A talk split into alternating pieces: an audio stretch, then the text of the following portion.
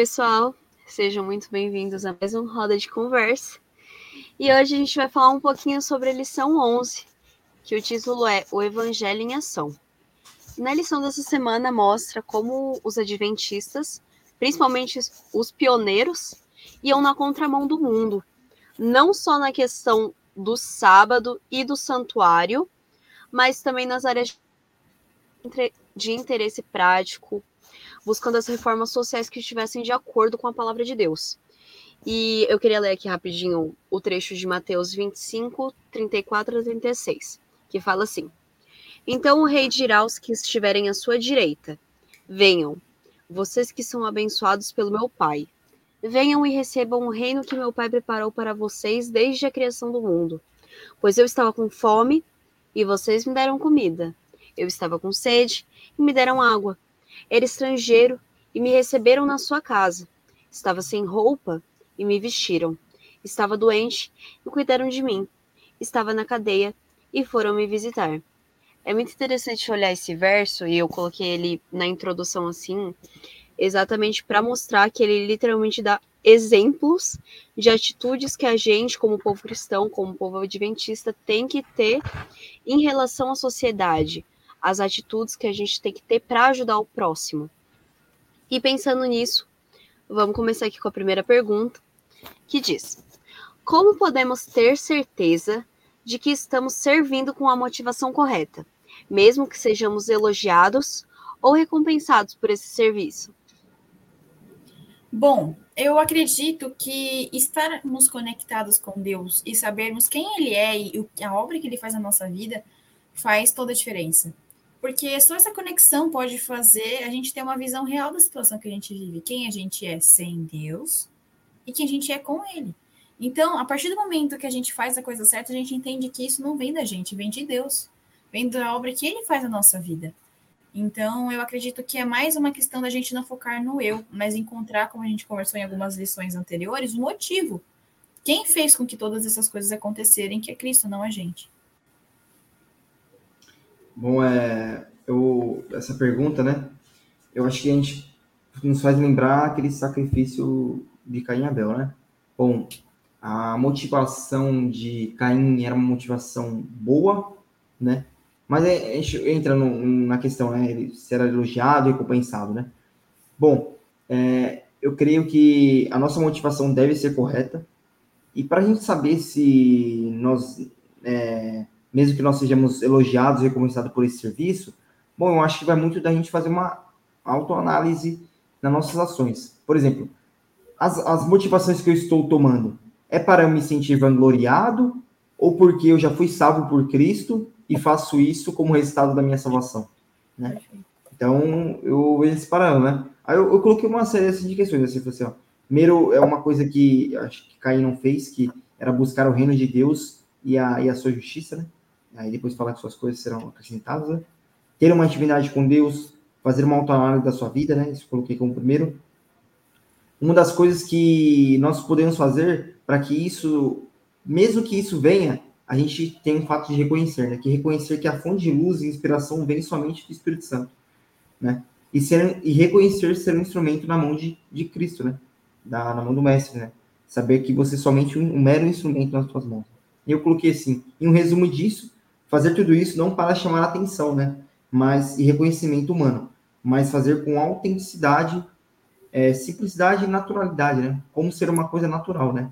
E lembrar sempre, né, que eu não faço isso para ser salvo, né?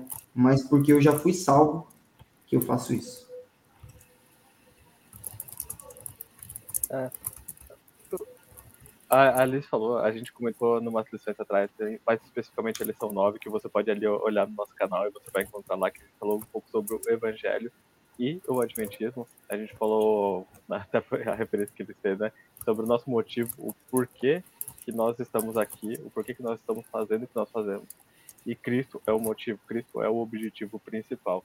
Se você quer ter uma... O primeiro passo para perguntar assim, será que eu estou indo fazendo pela motivação correta? Será que eu estou é, tendo os motivos certos por que eu estou fazendo? Pergunta se você está fazendo isso por Cristo. Porque se você não está fazendo isso por Cristo, as chances de que você está fazendo isso pelo motivo errado são imensas.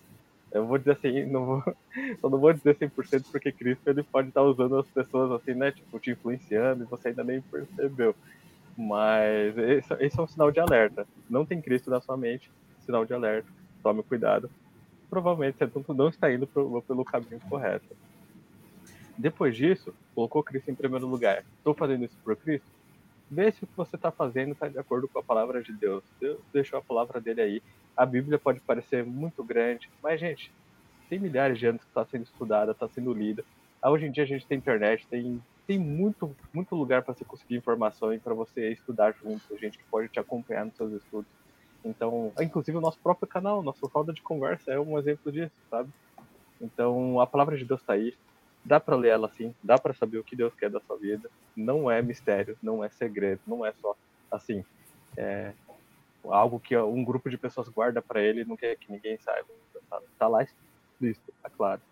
Então, primeiro coloca Cristo em primeiro lugar, depois vai na palavra de Deus. E eu acho que aí é, não vai ter, não vai ter muito erro. Bom, pessoal, é muito interessante os comentários aqui que vocês fizeram. É importante também a gente dar uma leve definida assim, que a salvação não vem pelas obras, né? Mas evidenciam a fé. E antes de ir para a próxima pergunta, eu peço aí para você que está assistindo a esse vídeo, que você deixe aí seu curtir, seu gostei, se inscreva aqui no canal do Riacho e que esteja aí atualizado com as coisas que a gente posta por aqui, são conteúdos bem legais e com certeza vão te aproximar mais de Deus. E também aproveita para compartilhar isso com alguém que você fala: nossa, eu acho que essa pessoa ia gostar muito disso. É um meio de você também evangelizar e até poder comentar com a pessoa a sua opinião sobre isso. E assim a gente vai crescer em união com Cristo. E indo agora para a próxima pergunta: O que aprendemos sobre o caráter de Jesus ao ver ele se identificar tão intimamente com as pessoas mais rebaixadas e excluídas da sociedade. Eu acredito que seja que ele veio para salvar as almas e levar a cura por meio dos seus atos, principalmente a cura espiritual. Inclusive, eu recomendo a leitura de puder. O livro Ciência do Bom Viver, ele é ótimo, porque eu achei que ele falava só sobre saúde. Realmente, ele fala também. Mas nos primeiros capítulos ele fala muito sobre qual, como que era a postura de Cristo perante as, as questões e assim é inspirador, sabia? Você começa a ver que, às vezes, muitas das, até das doenças que as pessoas têm hoje em dia são provindas das, das deficiências espirituais. É, não que, enfim, não estou falando nada contra remédio, não estou falando nada disso, eu quero que você entenda.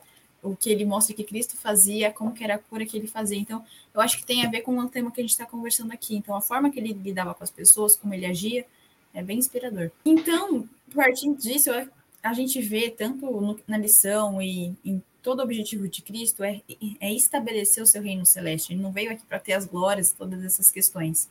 Ele virá na segunda vinda em glória e poder, mas é para restaurar e trazer aqui um novo mundo, não esse aqui que a gente vive. E ele também veio para resgatar os perdidos, aqueles que estão abertos para o receber. Então, quem são os perdidos? Somos todos nós. Mas a diferença é, a gente vai abrir o nosso coração para ele, a gente vai falar, ah, eu não preciso, igual a Odisseia que fala, você não se enxerga, você acha que você é rico, cheio de coisa, mas na verdade você é pobre, cego e nu. Então, quem que a gente vai querer ser, na verdade, dentro disso tudo? Porque a gente pode até traz a questão de você precisa de Deus. A gente vai aceitar ele ou vai rejeitar? E ele também não tinha distinção das pessoas que ele ia aceitar, ele ia ter com ele, porque a partir do momento que a pessoa estava com Cristo, ela era transformada. Né? Então, a transformação é algo fundamental dentro disso que a gente está conversando. Não importa as pessoas que entram em contato com Cristo, mas elas não podem permanecer as mesmas, não podem ficar iguais. Deve haver a transformação que acontece por meio do Espírito. E a gente tem a prova disso em Romanos 5, em que é dito: Mas Deus, mas Deus demonstra seu amor por nós dessa forma. Ele morreu em nosso favor quando ainda éramos pecadores. Então não há distinção para Deus. O desejo dele é que todas as pessoas entre em contato com Ele, porque Ele quer salvar cada um de nós para que a gente possa viver a plenitude da Sua graça todos os dias. Amém, Isa. É... Bom, a gente pode ver que o caráter de Cristo e, e várias outras características de Cristo, assim, ele se enquadra com, com várias pessoas, né? Por exemplo, a Alice fala assim que Jesus se apresenta como um Deus contracultural comparando-se aos pobres, enfermos, presos, famintos, nus e sedentos, né? É, não só com eles, né? a lição dá, dá um, um, grande ênfase nisso, né?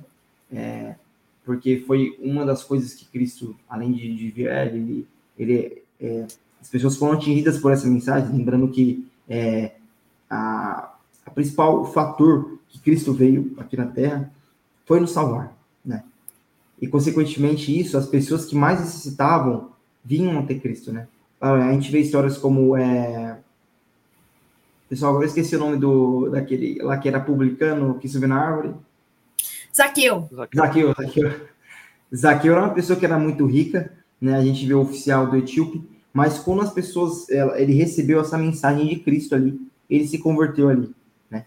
Mas é bom, a lição também traz que Jesus não sente vergonha de se identificar com esse grupo de pessoas, né? É, e também é, Cristo ele fez essas coisas contra, contraculturais com tanta frequência que muitas pessoas acabaram tirando conclusões equivocadas sobre o seu caráter. Teve muitas pessoas que fizeram isso também, né? Bom, e seus seguidores devem servir da mesma forma contracultural radical. Só que aí a lição traz um, um, um outro paralelo sobre isso, meio que dando um, um, um start para nós conseguirmos pensar de, de outras maneiras também. Eu falo assim, ó, devemos nos envolver com os oprimidos com tanta frequência que se torna parte integrante, integrante de, de quem somos. Deus buscará aqueles que fizeram um serviço genuíno e abnegado pelos outros. Né? Bom, quando a gente conhece a Cristo, é algo transformador. A outra lição falava sobre é, o Evangelho Adventista, né? sobre como nós somos transformados. Nós, na situação que nós somos, é, é, é uma situação que estamos pobres espiritualmente, enfermos é, e, e todas as, as, as, outras atribuições, quando nós contemplamos e olhamos para a cruz de Cristo, nós somos transformados. E nós viemos renovados né, e justificados, né, e viemos no processo de santificação. Né? Bom, só que quando nós conhecemos eles, quando conhecemos Cristo, né, nós vemos que é, as obras elas têm que estar juntas também. Né? Lembrando que nós não somos salvos por conta disso. Mas nós sabemos que, assim como a situação que nós estávamos, nós também temos que cuidar daquelas pessoas que estávamos naquela situação que nós estamos. Né? Jesus, as pessoas podiam ver nele porque ele tinha um, caráter sim, um, um, além de ter um, um caráter puro, né? Pelas ações de Cristo, nós, as pessoas viam que ele era uma pessoa simples, uma pessoa que convivia com, com as outras, não estavam ali para julgar elas. Mas aí, uma, um verso que faz distinção, que sai em Marcos 10, capítulo 45, diz qual um dos objetivos de Cristo. Que fala assim: Porque até o filho do homem não veio para ser servido, mas para servir e dar sua vida para salvar muita gente, e vida em abundância. Né? Bom, tem muitas histórias sobre isso. Uma história também que eu gosto muito é da de uma de uma assistente social católica é, naquela época, meados de 1942, é, acho que é, 40, se não me engano, é uma assistente social que veio ali no gueto de Varsóvia, Irena Sander.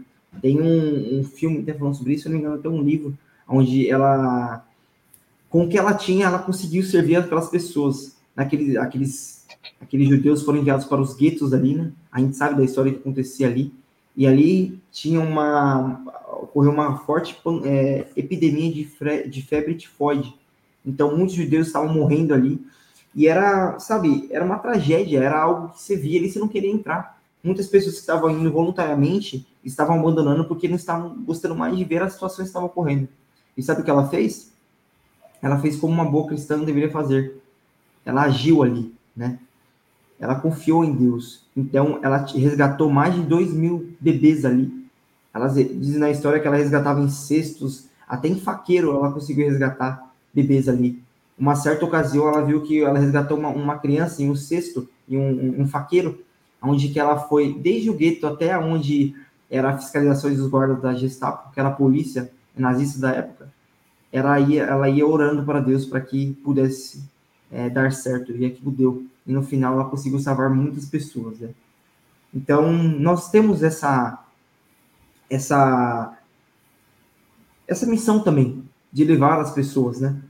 E nós nunca podemos lembrar, né, que o caráter de Cristo é amor. E assim como o caráter dele é amor, nós devemos lembrar, levar isso para as pessoas. Sempre lembrando que o nosso objetivo é levar o evangelho. Pode ser que muitas pessoas naquela, naquela mesma hora, você fazendo aquela ação de amor, é, lembrando que o caráter de Cristo é amor, pode ser que elas não se convertam naquele momento, pode ser que elas nem se convertam. Né? Pode ocorrer isso. Mas elas vão se lembrar do que você fez isso para ela. Talvez você possa até esquecer, mas ela vai se lembrar. Né? E às vezes pode ser a única oportunidade que ela tem de conhecer a verdade. E vai ser através de você. Né? Então, Cristo eles têm, tem esse chamado para nós. Né?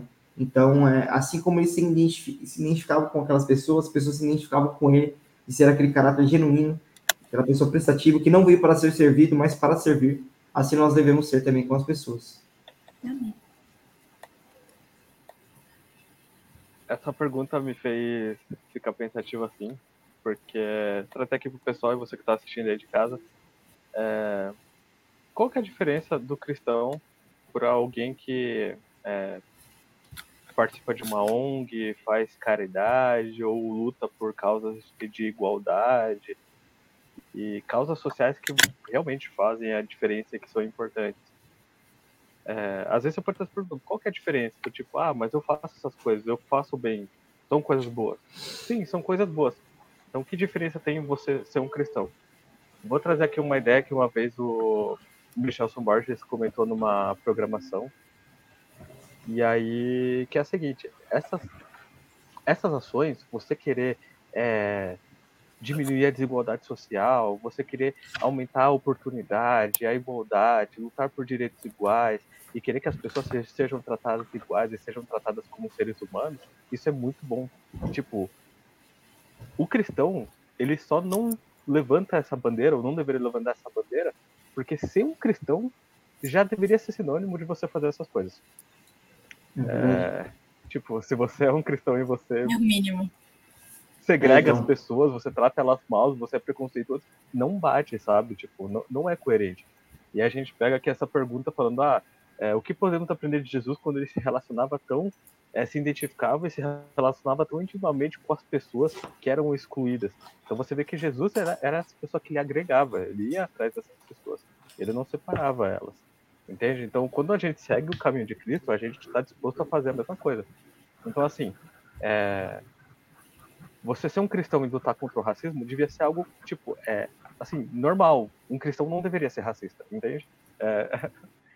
não, é, não é coerente com, com o caráter de Cristo, com o que Cristo pede da gente, entende? Não está de acordo. E agora eu vou fazer, pegando esse contexto, né, falando sobre Cristo, aí vou dar uma sequência para ir um pouquinho além é, eu gostei dessa pergunta quando ela fala assim: Cristo se envolvia, era próximo das pessoas, ele se envolvia com elas. Quando o Christian falou, ah, Cristo é amor, que a gente tem que exercer, praticar esse amor, o amor ele vem com envolvimento, não tem que você amar alguém à distância, entende? Tipo, você mantendo um, meio que uma parede entre você e outra pessoa. Por que eu tô fazendo isso? Às vezes, a caridade é praticada mais como um ato pra gente do que pra outra pessoa. Tipo, a gente não se envolve com a pessoa necessitada. A gente meio que faz porque a gente se sente bem, entende? E aí é meio que um. Meio que uma bronquinha, um chamado assim pra gente pensar, refletir, entende? Questionar um pouco as nossas motivações. É, são seres humanos. Tipo, não, eles não estão lá só para você praticar sua caridade, entende? Sua doação. O pobre não existe lá só para você falar, ah, eu fiz minha doação aqui, agora é, fiz minha parte tô, tô de boa, sabe? Tô me sentindo bem, sou uma pessoa melhor. Não, é, é para você se envolver mesmo, sabe? Tipo, vamos pegar o, o, o exemplo de Cristo aqui. É, se envolva, sabe? Tipo, esteja junto, abrace, entende? Não, não, não é um grupo de pessoas que você coloca lá só para você pra praticar uma boa ação, entende? Eles não, não, eles não existem em função de você praticar suas boas atitudes, entende? Eles também estão lá, são filhos de Deus, também estão esperando a salvação de Cristo e juntos com você, porque quando a gente for para o céu, você não vai diferente deles, entende? É, não, vai, não vai ser uma, um, uma entrada diferente ou algo do tipo. É, nós estamos no mesmo, no mesmo barco. Às vezes, alguns de nós têm uma situação melhor, nasceu num contexto melhor, teve mais, mais oportunidades na vida do que outros, mas isso é só uma questão de contexto, sabe? Eu acho que isso não deveria ser um motivo para a gente agir diferente. Então eu fiquei pensando bem nisso, né? Como Jesus ia lá e sentava e comia e se envolvia, eu imagino que as pessoas ali viam Jesus como um amigo, sabe, como alguém que se importava com elas. Não como, é, sei lá, por exemplo, um fariseu da época que ah, passava assim na frente e falava, ah, toma aí a caridade, sabe? E fica feliz, porque olha como sou bom, entende? Então é mais ou menos isso. Eu, eu, eu olho para Jesus e penso nisso, se envolver, sabe? É, estar junto, estar ali presente, olhar para as outras pessoas as que precisam como filhos de Deus também.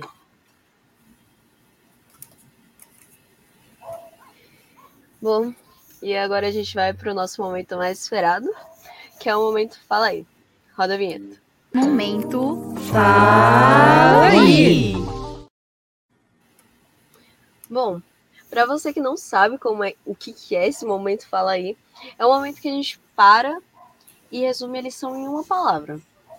E para começar, a minha palavra para definir essa lição foi servir bateu muito com o que o Cris falou antes, da questão do serviço, né?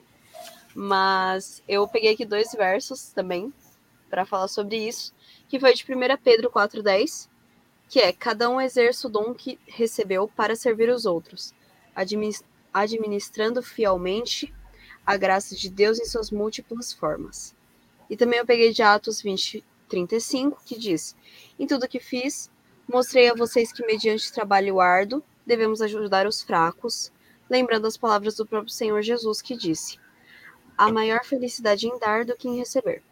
E eu acho que isso tem tudo a ver com a lição que a gente estudou, porque como o Matheus comentou, é, não é simplesmente você ajudar com pensando em ai, eu me sinto bem com isso, ou nossa, agora ganhei, ganhei ponto com isso. Não funciona assim funciona com a questão de envolvimento. E assim, principalmente na sociedade, a gente às vezes olha esse servir como algo negativo, como algo humilhante e como algo que não se deveria fazer. A gente não consegue imaginar uma pessoa de honra assim, de repente se humilhando e servindo alguém. E Jesus veio realmente para quebrar isso da nossa cabeça. Jesus veio para provar que ele, né, a pessoa mais mais gloriosa, mais perfeita fez isso. Então por que que eu não vou fazer? E veio também para fazer a gente questionar, né? Por que, que a gente está ajudando os outros se a gente está ajudando de maneira certa? O que, que tem motivado a gente fazer isso? Então, eu acho que Quanto mais a gente conhece Cristo, mais a gente aprende a ser como ele é, assim como a gente estudou nas lições agora anteriores. E um desses aspectos que a gente tem que ter em comum com ele é o serviço. Muito bom. A minha palavra é cristão. Bem na vibe do que o Matheus falou. Porque eu acredito que o evangelho em ação, ele nada mais é do que literalmente seguir os passos do mestre. Então, o ser cristão eu, eu coloquei ação genuína. É, eu coloquei porque nós devemos ajudar as pessoas não por ter status, em fama, mas porque Cristo fez isso por nós, né? E se ele fez isso por nós, nós devemos fazer, né? Bom, eu só queria. É um trechozinho muito pequeno de sexta-feira. Ele fala assim: é, é porque essa obra, que é negligenciada, que tantos jovens discípulos nunca avançam além do simples beabá da experiência cristã muitas pessoas às vezes nem avançam porque não acham que só por ser um cristão talvez as obras não venham acompanhadas, mas a gente esquece que a fé sem, sem obras ela é morta também. Lembrando que elas não salvam, mas ela, sem elas é morta também, né? Bom, as obras como nós cristãos devem ser algo natural. Por exemplo, as pessoas olhar para nós cristãos e vemos que nós devemos que nós estamos fazendo alguma coisa, nossa, ele está fazendo isso, até aplaude. Mas calma aí, é algo natural. Será que eu preciso ganhar um prêmio, um prêmio Nobel da Paz por fazer uma obra? Não, isso aí é a essência de ser um cristão. Né? Eu não preciso disso. Agora, é um pequeno trecho que está em Atos capítulo 3, quando Pedro e João estão indo para o templo e eles encontram um cara, um rapaz coxo ali. Aí Pedro diz o seguinte: é, tinha um, um, coxo que ele estava mais, se não me engano, é 40 anos, se não me engano assim. Pedro olha para eles e diz o seguinte: o homem olhou para eles, esperando receber alguma coisa, algum dinheiro, né? Mas então Pedro disse: Não tenho esmola, ou não tenho de ouro nem prata, não tenho dinheiro algum. Pelo poder do nome de Jesus Cristo, de Nazaré, levante-se e ande. Em seguida, Pedro pegou a mão direita do homem e o ajudou a se levantar. Nos mesmos instantes, os pés e joelhos deles, dele ficaram firmes. Ele deu um pulo de pé e começou a andar. Você vê, Pedro ele não tinha nada, ele não tinha ouro nem prata. Ele disse assim: Mas o que tenho vai te salvar, que é o nome de Cristo. Eu entendo que às vezes, por exemplo, alguém está necessitado. Por exemplo, você vai só orar por aquela pessoa? Não. A oração diz: você vai orar e fazer uma ação, né? Você vai dar o que ele precisa, mas você não pode esquecer da essência do que Jesus fazia. As pessoas estavam necessitadas naquele momento, mas Jesus, além de ajudá-las, ele dava o necessário, que era o alimento espiritual. Cristo não ia com a intenção de somente dar aquilo e beleza, ok, só fazendo uma obra.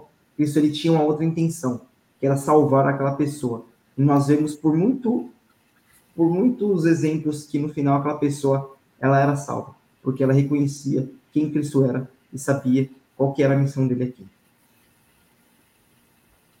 Muito bom.